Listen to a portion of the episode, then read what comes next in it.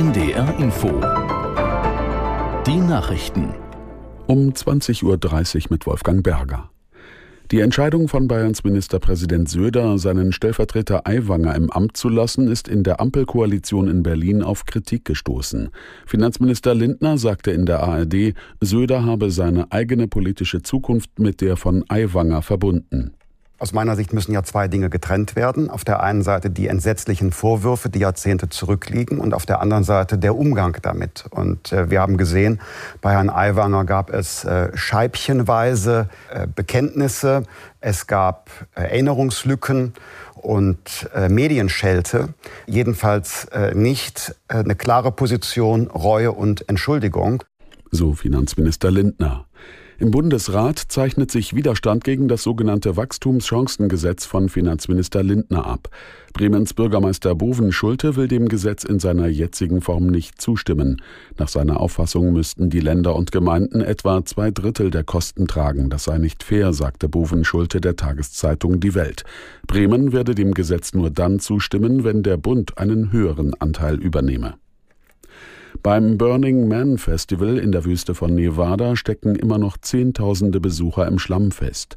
Es soll einen Toten gegeben haben. Die näheren Umstände sind noch unklar.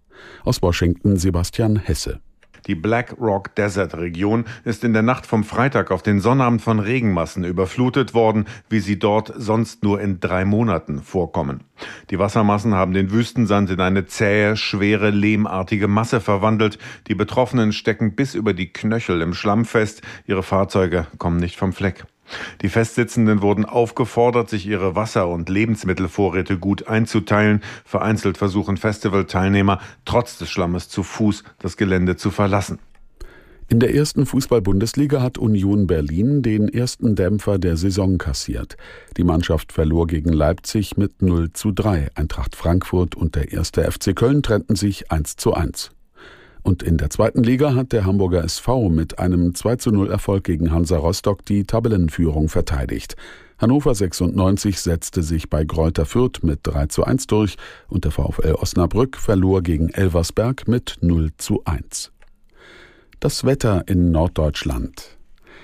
In der Nacht nach Osten hin wechselnd bewölkt, teils klar und trocken. Tiefstwerte 17 Grad auf Sylt bis 9 Grad in der Lüneburger Heide. Morgen zunächst Nebel, im Verlauf neben schönen Wetterwolken reichlich Sonnenschein und trocken 20 bis 26 Grad. Und die weiteren Aussichten am Dienstag und Mittwoch nach Nebel sonnig, teils Wolken und trocken, dabei 21 bis 29 Grad. Das waren die Nachrichten. Die JustizreporterInnen, der Podcast rund ums Recht in der ARD Audiothek und überall, wo es Podcasts gibt. Wir sind dabei, damit ihr auf dem Stand bleibt.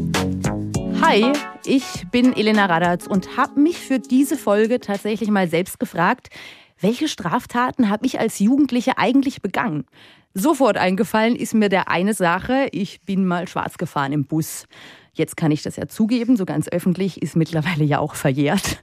Herr Professor Kinzig von der Uni Tübingen. Aber begehen wir nicht alle so als Jugendliche mal die ein oder andere Straftat? Doch, da sagen wir, und das ist auch empirisch belegt, also da gibt es Untersuchungen dazu, ähm, man kann sagen, dass das Begehen kleinerer Straftaten selbstverständlich nur Schwarzfahren ist ein gutes Beispiel, was Sie genannt mhm. haben, oder kleinere Ladendiebstähle eigentlich zum Aufwachsen dazugehören. So Grenzen austesten, ein wenig über die Stränge schlagen als Jugendlicher und junger Erwachsener zwischen 14 und 21 kommt das mal vor.